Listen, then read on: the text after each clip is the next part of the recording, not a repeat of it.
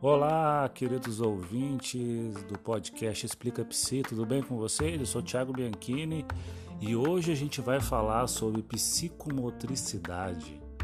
É um tema bastante interessante aí que vem sendo bastante discutido entre os professores da área de educação sobre a questão de como a psicomotricidade, o olhar da psicomotricidade pode ajudar nas questões dos transtornos de aprendizagem, nas questões de escrita e desenvolvimento dos alunos.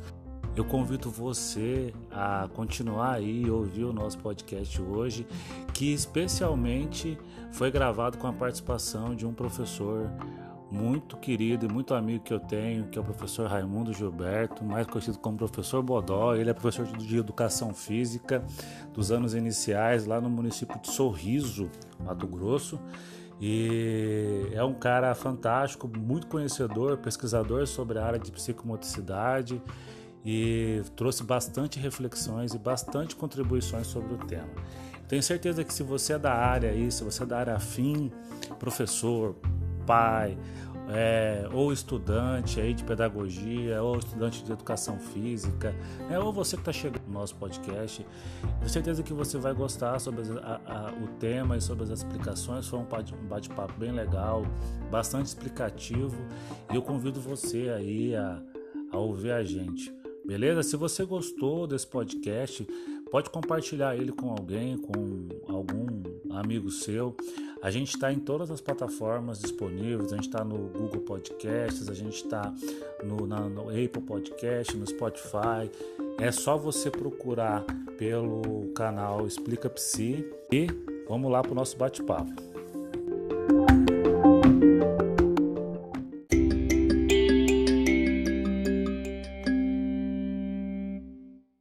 Bom, é, vamos começar então. Eu queria saber assim, no que, que você está trabalhando aí e como que você está trabalhando nesses momentos aí de, de pandemia? Então, beleza. Primeiro, Thiago, falar que é um prazer estar fazendo essa entrevista contigo e tal. Já para tu editar aí, né? é um prazer. Teu trabalho, teu trabalho é um trabalho muito bom e que esse teu olhar visionário da, da educação, que usar a tecnologia dentro da escola, eu já vi isso em outros momentos na, na, nas escolas que eu trabalhei, que tu estava. E é de fato um trabalho bom, legal mesmo, falando como parceiro, como colega de trabalho que a gente estava junto na escola lá, o teu trabalho é um trabalho que merece muito destaque, você vai longe. Mas tá, o trabalho aqui na escola, uh, Thiago, o trabalho aqui, esse estilo remoto não é novo para todo mundo, sabe? Mas a gente tem o, o auxílio da, da plataforma da prefeitura. Isso ajuda demais. Tem o norte, né? E aí a gente tem os encontros do grupo, o grupo daqui a gente chama de Semfor, que é Centro de Formação. Então, os professores se reúnem lá, é, online, né, pelo, pelo Meet, e aí discute. E aí desse grupo tem algumas pessoas seletas que montam a atividade e mandam para a plataforma da prefeitura, para o site.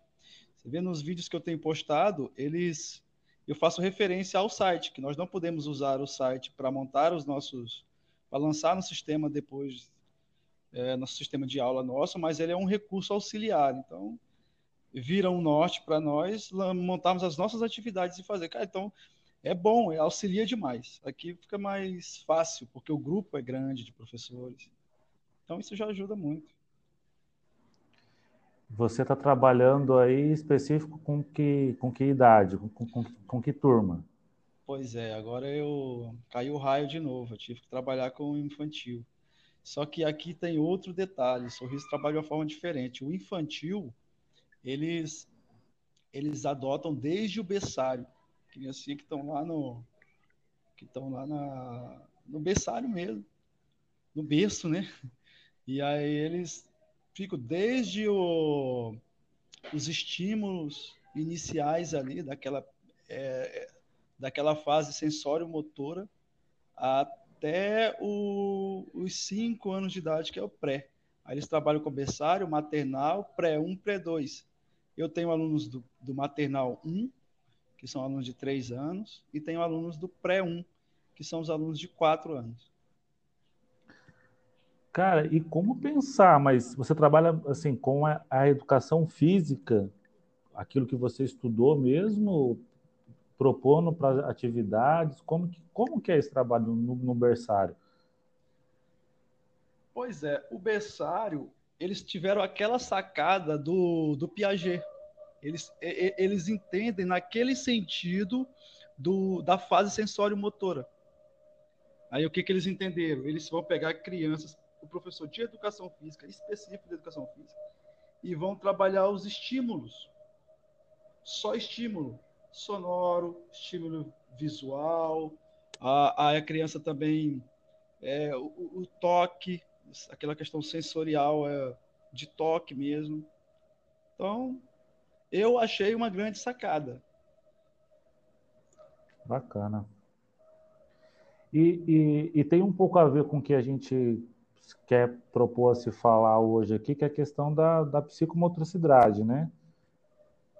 Sim, sim, mas a psicomotricidade, ela não. Aí ela não tem um fator tão é, é efetivo, eu posso te falar assim, porque a psicomotricidade ela, ela, vai, ela vai partir lá do quando a criança vai fazer o movimento pensando uh, em qual movimento ele vai efetuar e qual vai ser o resultado desse movimento. E a, e a psicomotricidade também vai entender a, é, esse processo aí ó, como o que, o, que, o que fazer. Aí a criança, à medida que você vai mudando o jogo, ela vai se reformulando as ideias e vai reformulando o novo movimento. Então, a criança daquela idade lá do berçário ainda não tem essa capacidade, porque ela vive único exclusivamente dos estímulos externos. Só, ela está descobrindo muito. Quando a gente fala da psicomotricidade, aí a gente já vai falar numa, no, no ápice dela, que já é o 4, 5 anos de idade, que aí ela tem uma formação da lateralidade, ela está definindo a lateralidade, a noção espacial ali ainda não é, o espacial ainda não está precisa, mas que ela vai um pouquinho além mas é, é o limiar, nos cinco anos, é o limiar das bases da psicomotricidade. Ali você tem que ter uma base pronta da psicomotricidade, quatro, cinco anos de idade, para ele desenvolver depois as habilidades motoras. Mas então, para o berçário, não. O berçário é outro, são só estímulos que não parte do princípio da psicomotricidade. Tem atividades que usa psicomotricidade, tem, mas não é não é não é incisivo ali a psicomotricidade o tempo todo. Entendi. E essa, essa questão do berçário, porque eu penso que a, a questão da, da aplicação da psicomotricidade, né, a partir dos, dos seus quatro, cinco anos, isso no, no infantil 1, né, quando começa, no infantil 4, perdão, no infantil 4, ela dá um preparo cognitivo para a criança bastante grande, né? Pra, pra, pensando lá na, lá na frente. Antever isso, então, trabalhar no berçário com as crianças nessa, nessa questão do, do, do sensório, você acha que é, esse estímulo recebido você vai ter um resultado bem melhor lá na frente? Sim, sim, tem. Porque, ó, uma das habilidades que ela vai que ela inicia de, no berçário é o movimento que, que dá a condição nossa de humano, que é o movimento de pinça, né? E o movimento de pinça é um movimento fino. E aí, inclusive, o grande autor da, dos conceitos de psicomotricidade é o Fonseca, o Vitor da Fonseca. Ele foi o divisor de águas. Ele criou os fatores da psicomotricidade, definiu os sete fatores. Dentre esses fatores tem a motricidade fina, ele chama de praxia fina. O movimento de pinça, que nos torna mais humano do que os outros, nos torna humano, na verdade, o sapiens sapiens, ele é desenvolvido nessa, nessa, nessa fase sensório-motora, ele, ele começa a ter pelo, pela apreensão, porque o, o, primeiro fator a ser desenvolvido é a tonicidade. O fato da criança pegar, apertar, sentir, como eu te falei, do, desse, dessa fase sensório-motora. Quando ele prensa com a mão, o, o, a oposição do polegar a, aos, aos, aos, outros dedos, aos falanges, vai dar a ideia de pinça. Então, esse primeiro movimento de pinça que a criança faz com pouca mobilidade, com pouca precisão, vai ser depois o último fator a ser desenvolvido. Veja só que ele é um dos primeiros. Primeiro é a tonicidade, porque ela tem que rolar, se manter sentada, é o equilíbrio é, da, da cervical, porque a gente tem que lembrar daquele nosso desenvolvimento né, encéfalo-caudal e próximo distal. Então, a partir daí, a nossa tonicidade. Quando a gente fala da psicomotricidade, teve, teve toda uma conjuntura para se chegar a essa definição que, na verdade, a, a, a psicomotricidade é uma ciência. Ela foi entendida como uma ciência agora recentemente. Os estudos dela vêm desde o início do, do, do século, do início do século XX. Então, aí uhum. quando eu te falei do, do Vitor da Fonseca, que é um divisor de águas, o cara teve a grande sacada e ele foi muito esperto. Ele conseguiu já usar para definir psicomotricidade é, a psicologia, neurologia, a pedagogia, que é a partir do ensino, né? E também a motricidade, que era o movimento que é a essência da psicomotricidade. Ele conseguiu uhum. juntar tudo isso e dar uma definição para a psicomotricidade, que é usada pela Sociedade Brasileira de Psicomotricidade. Aí a Sociedade Brasileira de Psicomotricidade definiu que é uma ciência, que aí ela tem por objetivo estudar o homem através do, do corpo dele em movimento. Aí, e esse corpo em movimento, uh, ele, ele imagina como sendo a partir da interação com o mundo interno da criança, do ser, né? E o mundo externo. O que acontece fora, ela passa a, a mudar o seu movimento. Entendeu? Essa definição é uma definição que traz toda essa interdisciplinaridade para o movimento psicomotor. Aí eles entenderam como ciência. É uma ciência porque traz várias vertentes científicas para explicar um movimento pensado. Porque quando você repete, repete, repete, repete, e ele entra na automação, ele já não é mais uma atividade psicomotora. Atividade psicomotora, você para, pensa e realiza o movimento.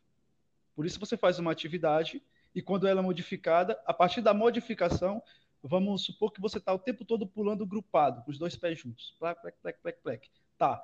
Se no meio você diz, espera, agora você vai pular com um pé só aqui, depois com os dois pés, depois um pé só, o pé e a mão. Quando a criança vai fazer pela primeira vez, ela para, pensa e aí tenta lembrar do movimento. Aí ela faz uma reorganização interna por causa da influência externa que foi a mudança do jogo aí essa é uma atividade psicomotora. Pensando nessa habilidade, nesse, nesse desenvolvimento como ciência, aí o Vitor da Fonseca, porque ela era aleatório, não tinha uma, uma definição dos fatores.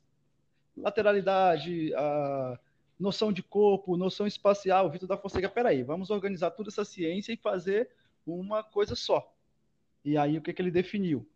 Noção de corpo, tonicidade, ele fez sete. Tonicidade, noção de corpo, equilibração, que ele chama, que é o equilíbrio, a lateralização, praxia fina, praxia global, global e, e a estruturação espaço-temporal, que era junto com outras coisas que as pessoas definiam antes. E a partir dele, do Vitor da Fonseca, todo mundo começou a seguir essa, esses sete fatores. E, e, ele, e ele coloca os fatores, ele dá todo um suporte para dizer que naquele movimento, naquela ação, naquela estrutura ali, naquele fator, existe uma condição biológica, existe uma condição neurológica e uma condição psicossocial para que a pessoa resolva, é, para que se aprenda e compreenda aquele movimento. Então, assim, esse, essa, essa questão, tudo que você falou da psicomotricidade, né, os, o, os aspectos relacionados a ela, quando a gente leva para dentro da sala de aula, então não é só um fazer por fazer, não é só para colocar a criança para andar para um lado para o outro dentro da sala de aula. Não. Ó, a psicomotricidade, ela, ela tem atuação desde a reabilitação terapêutica funcional, também atua o, os, tera, os terapeutas. Eles eles trabalham com isso para reabilitar é, ex-atleta, por exemplo, uh, pessoas que tiveram trauma de algum acidente. Uh, tem esse auxílio pedagógico, acabou de falar, não é um fazer por fazer. As pessoas de, de pedagogia nas salas de aula utilizam muitas atividades uh, psicomotoras para auxílio pedagógico, por exemplo, as brincadeiras de, de, de, de lateralidade, inclusive, que eles usam para definição da escrita da esquerda para a direita. E eles começam a trabalhar isso na, na, nas salas uh, do infantil, que algumas, algumas instituições definem como pré, outras como infantil 1, 2, pré-1, P2, pré-2. Então, ali eles começam a trabalhar, os professores pedagógicos trabalham nesse sentido para que auxiliem as crianças na, na, hora da escrita. A praxia fina, alguns professores, aquela, aquela brincadeira de massinha, de apertar, é uma brincadeira, é, já traz uma ideia psicomotor, de um desenvolvimento de um dos fatores psicomotor, que é a apreensão, o tônus das falanges, dos músculos ali do, que, que, que circundam as falanges, uh, que é para depois o movimento de, de, de, de, do lápis, de segurar o lápis, porque não adianta nada uma criança criar um conceito da letra, vamos criar aqui um exemplo que é a letra A, ele tem um conceito internalizado do A, ele conhece o A, ele, ele, ele já tem uma representação cognitiva do A. No entanto, ele não tem coordenação ele não tem tônus muscular e não tem uma, uma motricidade fina para descrever o A no papel. E aí, aparentemente, Entendi. essa criança não sabe escrever, mas ela sabe, ela tem um conceito do A. Ela só não reproduz. E a falta de reprodução da letra, do signo, tá neste caso, do exemplo que eu dei, justamente na falta do incentivo psicomotor. Entendeu? Esse é um dos Sim. exemplos clássico para o que o pedagogo usa em sala, além de inúmeros outros. E também a, a psicomotricidade trabalha com a reeducação, reeducação de crianças que têm dificuldades, dificuldades de aprendizagem. Engraçado, porque alguns chegam lá no com oito anos, nove anos, e aí eles têm algumas dificuldades de aprendizagem, que, pasmem, ela surgiu ou, ou ela deixou de, aquela aprendizagem não foi tão efetiva no, no, no, ano que a criança cursava, porque ela tinha deficiências é, psicomotoras também que poderiam auxiliar. Se tivesse trabalhado a, a, a, o fator psicomotor, é, auxiliaria aquela criança a não ter aquela dificuldade. Justamente por aquilo que o Vitor da Fonseca havia falado antes, da, do entendimento da, do, do quanto o professor, o educador, quem leciona, entender que não existe mais o dualismo cartesiano. O corpo é um ser, o, o, o homem, o corpo em si é integral. As ações cognitivas, elas têm uma ação motora também. A, toda ação motora tem uma ação cognitiva. Entendeu? Você pode pensar sem movimentar, tudo bem, você vai criar, você vai representar tudo na mente. Mas você não pode se movimentar sem pensar porque mesmo os movimentos autônomos, ele tem um programa motor que é dado pelo sistema nervoso central e aí as vias periféricas é, é, estimulam o músculo a fazer o movimento. Então, foi uma ação cognitiva também. Então, tem esses três sentidos, que é a, que é a educação física, que a psicomotricidade é, atua é, no ser. E aí, no teu caso específico de, das crianças, uh, é muito utilizado pelas pessoas de, de, pedagogia e agora com essa nova onda da, da educação física sendo é, alocada na educação infantil, que aí é o professor de educação física, com todo o seu aporte, seu recurso acadêmico aplicando em sala de aula. Entendi. E diante de tudo isso que você falou, assim, você acha que é, é, muito, é muito complicado muito difícil que dessa, dessa questão da psicomotricidade dentro da, da, da, da sala de aula, seja pelo professor, seja pelo, pelo pedagogo, pelo professor de, de educação física, ter esse olhar para as atividades que eles vão elaborar, para as atividades que eles vão aplicar, você acha que é muito difícil de, de, de conciliar essas duas coisas? Não, não, não, não. Pelo, pelo contrário, é muito mais fácil. Ó, entendendo que a criança vai, vai aprender de forma lúdica, é muito mais fácil, porque a partir do movimento a criança começa a interagir mais com a atividade. Você já imaginou as aulas de, de, de, de matemática partindo de uma interação, de uma brincadeira? O quanto seria mais agradável para a criança? E incluindo que a afetividade, a afetividade é um fator primordial para aprendizado. Então, para o professor aplicar, não tem nenhuma dificuldade. Na verdade, o professor de educação física ele já aplica isso o tempo todo e ele só não designa isso é psicomotricidade, isso não é. Ele não faz essa. Alguns não fazem ainda essa diferenciação. Mas... Esse olhar, né? Esse olhar um pouco mais diferente para a atividade, né? Pensando no, no, no, resultado que ela vai dar cognitivo ali para aquela criança, né? E acho que falta, falta isso, né? Isso, falta um olhar. Porque, por exemplo, tu pega a criança lá e aí o professor diz: Ah, a gente vai fazer uma brincadeira hoje de pular cordas. Bom, durante a brincadeira de pular corda, o olhar do professor, ele tem que olhar sobre os padrões de coordenação do movimento motor da criança. Que esse padrão de movimento, Thiago, ele, ele, ele vai atuar em diversas áreas uh, cerebrais da criança. Então, ele vai lá, observa o, o, o, movimento, crianças que pulam de forma descoordenada, e ele vai lá para tentar auxiliar. Ele vai entendendo que, que para que se mantenha equilíbrio, é preciso o quê? Ah, é preciso que é, há uma, uma conversação, vamos falar assim, de forma mais leiga, é uma conversação entre o cerebelo e, e aí a questão do vestibular ali, né? E diversos cortes ainda do, do, do, do cérebro que fazem com que as áreas mnemônicas possam automatizar o movimento de pular corda. Né? Depois que, que ele automatiza, corrige o movimento. Então, se o professor tiver aquele olhar e aí observar que algumas crianças só não reproduzem esse movimento automático, que eles não internalizam, simplesmente porque aquela criança é uma criança que não tem atenção, veja só, é só uma falta de atenção, a criança não começa a... ou uma questão de afetividade ela começa a errar, não é dado o feedback para ela de que ela consegue, tudo, ou às vezes o coleguinha está falando, está zombando, zoando dela, ela não quer mais brincar e aquilo cria um bloqueio. Então, o olhar do professor vai lá, incentiva, faz a criança acertar devagarinho, porque cada criança tem um tempo de desenvolvimento diferente. Então, vai lá, usa aquela afetividade. Passa a criança, quando ela acerta uma vez, você faz com que ela acerte, colocando mais lento, para a corda, ela pula. Depois ela vai automatizar o movimento. O que seria um bloqueio passa a ser agora um incentivo. E aí a criança começa a ter concentração simplesmente pelo ato de pular corda.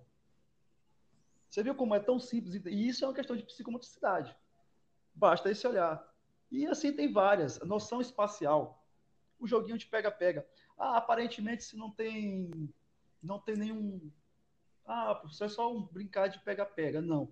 Porque, ó, a noção espacial, os pedagogos usam depois é, para que a, a criança consiga organizar espaços entre palavras. Ou é organizar a escrita no caderno. Tem linhas que precisam ser delineadas a escrita naquele espaço. E a questão de entender o próprio corpo, aquele espaço dela no corpo, são as mesmas questões anteriores, e a que eu vinha falando sobre o Vitor da Fonseca na questão de, de, de neuro, neurologia. São uhum. as mesmas áreas associativas, inclusive tem lá é, a área associativa, as áreas de Wernicke, são é, o lobo é, parietal temporal, são as mesmas ações que depois são é, requisitadas quando você vai delimitar espaços. E é o jogo do pega-pega. Entendeu? Entendi, entendi. Então, então assim, atividades simples que já, já, já estão sendo, às vezes, desenvolvidas pelos professores, quando eles passam a, a desenvolvê-las com o olhar da psicomotricidade, elas se tornam muito mais efetivas, porque ele pode planejar melhor a atividade para poder fornecer o que o aluno talvez precisa naquele momento para preparar ele cognitivamente para o aprendizado, né? Exatamente. Aí tu, tu tocou no ponto-chave. Porque aí tem que ter uma conversação entre o professor regente de sala, na, na, neste caso específico de crianças, na, na, na, fase, na fase pré-escolar, é, o, é o professor pedagogo, regente, e, e o professor é, de educação física, ele, ele atua em várias salas diferentes. Então, ele vai naquela sala uma, duas vezes na semana. Então, ele tem que conversar com a coordenação da escola, ter acesso é, e conversar na sala com o professor regente para que eles dialoguem e vejam as crianças que têm dificuldade, qual a dificuldade, se é uma dificuldade, dislexia, a, coisas desse tipo associadas. E é, ele, os, e ele identificar. Né? Exatamente, os transtornos de aprendizagem. Ele identifica e a partir daí ele vai observar na psicomotricidade quais são as atividades que propõem o melhor desenvolvimento para aquela para que ele possa superar a dificuldade de aprendizagem apresentada na aula do professor regente. Aí parte de uma conversação do professor de educação física com o professor regente de sala. Essa questão, é, se for bem pensada e bem, e, bem, e bem vista, né, pode ajudar e muito, porque na área da, da, dos transtornos de aprendizagem, boa parte da não aprendizagem do aluno vem da capacidade dele de simplesmente interagir. Porque, por, por conta das limitações da, da do, do, do, transtorno dele, seja na dislexia, seja na, na hiperatividade, faltou em algum momento esse preparo para a interação. E boa parte do trabalho que a gente faz nos atendimentos com, com, com esse tipo de aluno é fazer com que ele consiga primeiro interagir para depois ele aprender. Então, assim, se, se isso é ensinado para ele, e a, eu acho que a educação física nos jogos e nas interações fazem isso muito bem, né? Então, se, o professor tem esse olhar para esse aluno diferenciado, para ajudá-lo na interação, o aprendizado dele vai ficar realmente muito mais facilitado lá para frente. Uhum. Não, sim, sim. Porque, ó, se tu, se tu pensar assim, uma criança, as crianças partem do movimento. Elas correm, elas pulam o tempo todo. Então, qual que tem que ser o olhar do, do profissional na escola? O olhar dele tem que ser, uh, e quando chegar a fase motora para aquele desenvolvimento, uh, a criança apresenta dificuldades. E às vezes a dificuldade, como tu falou, é uma questão afetiva. Existem os fatores afetivo, psicológico, a condição morfológica do desenvolvimento e também uma condição biomecânica, né? É, e aí ele não executa o movimento. O professor tem que ter esse olhar e a partir daí ele pensar em como ele vai resolver os problemas de disgrafia, como eu te falei, de, escrita lá, que às vezes é um, como eu dei até um exemplo anterior, pode ser simplesmente o fato da tonicidade na mão a praxia fina, a dislexia, né, de, de compreensão ali, e, e, e, falando até da questão, a, a dislexia também, e, e, e, a descalculia. Eu lembrei que a descalculia também uh, pode ser auxiliada por questões psicomotoras. Aí, reconectando. Voltando, tá me ouvindo? Voltamos, voltamos. Beleza. Então, Tava falando, você estava você tava falando sobre a questão da, da descalculia. É, é, assim, a gente tem algumas, como tu citou, é, as deficiências de aprendizagem, o que era mais comum, né? Eu falei sobre o que era mais comum. O, e tem o dislexo na escola, a descalculia e a disgrafia. Essas são as coisas mais comuns na, na escola que causam esses atrasos, porque a gente está pensando em crianças que estão na, na analfabetização, né? É. E é o mais. É, e, a, e a... Sim. Não, eu ia falar que aí entra o, o, o transtorno de hiperatividade, né? O déficit de Isso. atenção, hiperatividade, o TDAH. São os, são os que mais, mais a, acometem as crianças nessa, nessa questão do, dos transtornos de aprendizagem. Ah, sim. Ó, mas aí tu, aí, aí, tu vê, né? Às vezes a gente associa coisas a, a uma, uma dificuldade e, e às vezes não é tudo aquilo que a gente imagina. No caso da desgrafia, que eu estava te dando o exemplo, eu tinha falado antes, não dei exemplo ainda, mas aí tem um exemplo do, daquela criança da letra feia. E aí ela não melhora o traçado, nunca, da letra. E fica ruim, fica ruim. E aí você vê mais o que, que é. E aí você vai e faz os testes psicomotor, vamos falar assim. A professora coloca para ele fazer bolinhas, fazer desenho, brincar, e ele faz tudo perfeitamente. mas ela tem o hábito da letra feia, e ela começa a fazer a letra, fica feia, e às vezes está associado a, a, a, uma questão afetiva. Ela faz a letra, as crianças apontam, grita a letra feia, e aqui eu, agora já é associada ao bullying, né?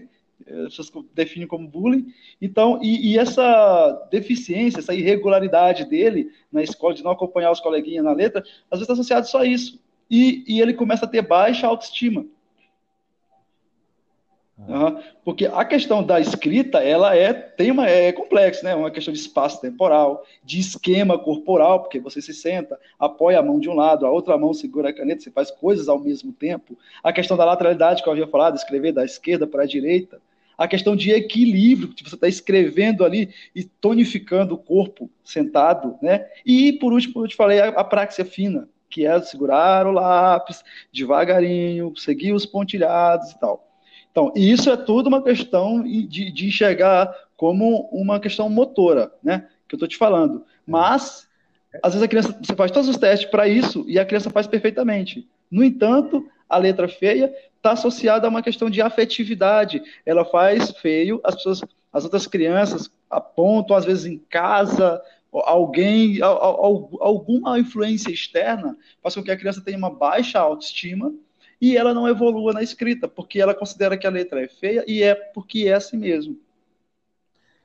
Eu queria fazer uma, um, um comentário e, e, além dessa questão motora que você falou da escrita, ela realmente ela tem uma questão de projeção emocional na, na própria escrita.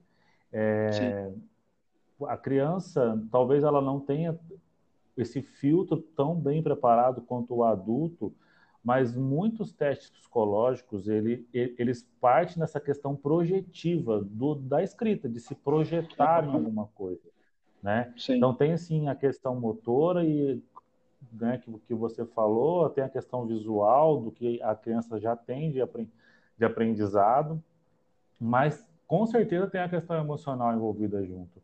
E é Exato. realmente isso. Às, vezes a gente tem que avaliar isso no discurso do professor para ele não achar que aquela criança possa vir a ter uma desgrafia, que seria um transtorno cognitivo, né? Uhum. E tá achando aquela criança que de fato está com, com, baixa autoestima. Né? Exatamente. Aí, aí onde, onde, onde há a eficiência da educação física. Porque a educação física te leva para um campo aberto. Você fica no jardim da escola, você vai no parquinho da escola, você você faz coisas simples e, e, e a criança vai mensurar o que ela consegue desenvolver com ela mesma, porque ela vai brincar e o professor incentiva e tem que e acerta e acerta e ela começa e quando ela não acerta o professor levanta a criança vamos fazer de novo? Ela com ela. Ela não está se comparando elas não fazem é, é, atividades é competitivas principalmente na educação infantil. E é ali onde você consegue é, desenvolver a autoestima e deixar em alta. E aí problemas como esse, eles são superados depois. E aí ela começa a se projetar, como tu bem mencionou aí, é, na escrita, se projetando como alguém que tem autoestima. E aí resolve todo um problema, que a gente pensava que era um problema, que teria que, que, que ficar no AEE, que é, as pessoas continuam ter isso na escola durante muito tempo, é, tentando fazer, é, refazer a escrita, refazer a escrita, e demora muito, e ela perde as outras aulas, e às vezes a questão é só uma questão afetiva. Eu quero fazer uma, uma, uma provocação, então, aí, por, pra, por questão do, do espaço. Né? Você falou sobre essa questão de, do, do, da atividade fora da sala, nos ambientes, mas é possível trabalhar a psicomotricidade dentro do, de uma sala de aula? Estou perguntando isso porque a gente hoje não, não tem o espaço mais da sala de aula, mas as crianças estão em casas né? Muitas vezes algum em apartamentos que não tenha talvez um, um, um quintal para brincar. É possível desenvolver atividades hoje dentro de casa, num espaço fechado que que tenha esse horário da psicomotricidade e se e, e mesmo quando a gente voltar a tudo, se dentro da sala de aula é possível fazer isso, né? Sim, sim. Tem, tem, tem como fazer. Mas quando tu, tu fala dessa, de brincar fora de, de, da, da, sala de aula, o que a maioria das pessoas vão, vai pensar é naquela questão do movimento longo, né? Da corrida, do pega-pega, que precisa de muito espaço, aquela noção espacial. Mas ela é possível. Ela é possível sim, Tiago. Porque você pode, na, é, no, é, num espaço pequeno, você trabalhar algumas atividades que, por exemplo, desenvolvem a, a concentração, por exemplo. Porque, como a gente está falando de, de desenvolvimento de deficiências na aprendizagem da criança, dificuldades de aprendizagem, aí tu pega a criança dislexa, que é uma criança que não tem atenção, não faz aquela atenção seletiva. Ela é uma criança que vive em distrações, que essas vão ser as, as crianças depois do TDAH, né? Então, para que ela possa se concentrar, ela, ela tem que entrar num ritmo mais lento.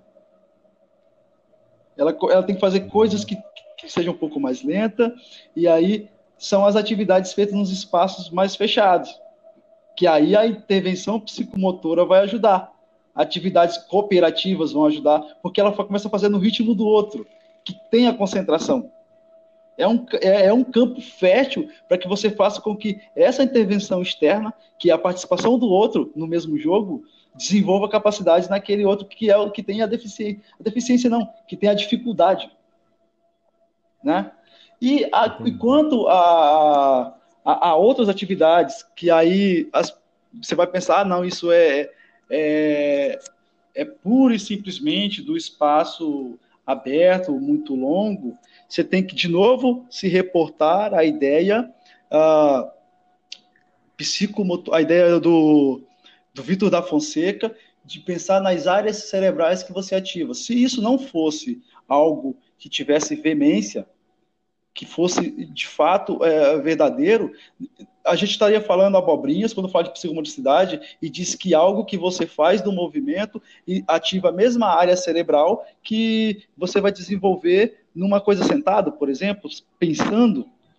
Não estão fazendo, não são, não são atividades distintas, mas que envolvem uma mesma área cerebral? Sim. Então, num ambiente fechado, você pode sim fazer várias. A gente está falando aqui, mas existe canais, vários canais. Existe um, um milhão. Você, você entra, você digita ali 100, 101 atividades para casa. Tem várias atividades. A questão é, você tem que compreender os fatores psicomotores e aí você vai identificar que fator estimula, é estimulado naquela atividade. Esse é o olhar, deve ser o olhar. Ah, global, noção de espaço, que vamos, vamos pensar por aí. Se você distribuir quatro, cinco, quatro bambolês numa sala e você brincar aí, de. Raimundo. Sim, oi acho que tá, tá, tá cortando um pouco a, a, a voz. Não sei se é a internet. Você tá me ouvindo ah, bem? Claro. Tô ouvindo bem, tô ouvindo bem. O seu tá saindo uma voz tipo de robótica, assim. Tipo ah, como se tivesse. Tá, eu vou tentar falar mais pausadamente. Não, mas ainda tá. Será que. Você chegou a mexer no microfone, não, né? Não, eu tô segurando ele no microfone. Tá bem, tá bom tá. agora? Não, agora melhorou? Tá... Agora melhorou. Ah, então. Soltar ele aqui. Melhor, tá, tá ouvindo bem agora. Às vezes pode ter sido. Na verdade, na verdade o som tava, tava, tava melhor, o som. Eu senti que o, eu tava, tava mais claro o que você tava falando, mais, mais alto, né? Mas a, a ele tá tipo como tem aquela fala, tipo, cortando, ah, assim, meio robótico. O microfone tava suspenso, vou deixar ele no corpo. Uhum. Agora tá tranquilo. Vai, pode, pode, pode voltar a concluir então, você falando. Então, aí as atividades, vamos, porque olha, dando um exemplo uh, de noção espacial, que aí as pessoas vão associar isso a, a uma corrida, pega-pega, uma coisa do tipo. Se você distribuir espaços na sala, que você tem em casa, na sala, no quarto, distribui para alguns bambolês, aquela brincadeira lá de do coelhinho sai da toca, por exemplo, aí a criança, ao se deslocar para o espaço que ela consegue identificar como vago, ela acaba desenvolvendo sua noção de espaço. Então, é um exemplo que pode ser dado. Agora, é óbvio que a criança, depois, esse período de pandemia ele vai passar, o, ou que se o pai tiver a possibilidade de estar só os dois, os pais, uh, pai ou mãe, alguém o, que tiver com uma criança, o cuidador da criança, tiver um, um tempo para que possa fazer uma atividade no, no, ao ar livre, em outro lugar, isso é essencial também para o desenvolvimento. A gente não pode falar nas coisas tudo dentro de caixinhas. Ah, isso, não, nós somos um ser global. Nós somos um ser holístico, no melhor sentido da palavra. E esse nossa, essa nossa condição de ser holístico é, é, nos propõe que usamos todas as possibilidades possíveis, porque o corpo é capaz de se desenvolver. Essa é uma condição de, de evolução, inclusive. Entendi.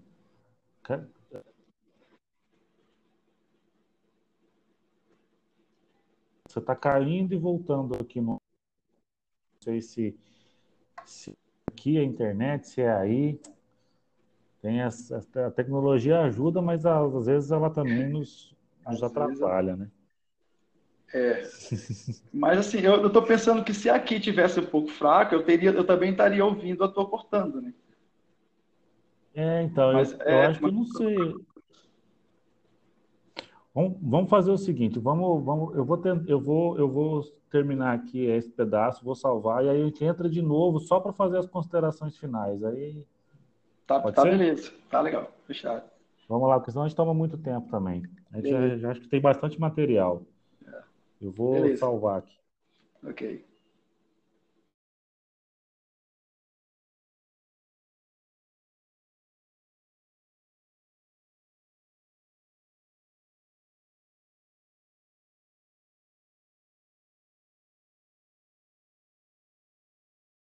Raimundo, então aí para a gente finalizar esse nosso, nosso podcast, eu queria que você fizesse suas considerações finais aí sobre o que a gente falou sobre a psicomotricidade e o quanto você acha aí que ela pode contribuir para o, o ensino de modo geral, né? E, e, o quanto a educação física com esse olhar da psicomotricidade pode ajudar bastante aí no desenvolvimento dos alunos, né? Nos seus mais diversos anos escolares. E a consideração final sobre o nosso apanhado, assim, Tiago, podemos dizer que nesse processo de ensino-aprendizado uh, uh, tem que ter uma, uma atenção especial, principalmente nesses anos iniciais né, de escolarização, que é a pré-escola, uma atenção especial a essa questão psicomotora. Para que depois, em toda a trajetória acadêmica da criança, ela vai se tornar para que ela não tenha problemas de atraso de aprendizado. Né? Então, as atividades psicomotoras aplicadas durante as aulas de educação física, se exploradas adequadamente, ela pode sim atuar como uma medida preventiva, com esses fatores né, que, que, que, são associados ao, ao atraso escolar. Se você usar essas atividades, você pode atuar como uma, uma medida preventiva. Né? E, além disso, você também pode é, corrigir, corrigir é, porque a psicomotricidade tem essa, essa vertente. Né? É, se as crianças têm dificuldade, você identifica a dificuldade, vê a, a, o fator associado e trabalhar aquele fator para que ela possa superar a dificuldade. A, a psicomotricidade tem que ser vista com um novo olhar para que ela possa ser, atu, ser, atuante na escola, porque ela é de fundamental importância na pré-escola. E aí o, o início da idade escolar ali do primeiro e segundo ano, as crianças estão formando estão definindo a, a, as suas, os seus fatores psicomotor. Para amadurecer, estão amadurecendo e aí elas vão usar isso para o resto da vida. Então, vamos ter esse olhar, usar na escola e vai ficar tudo certo.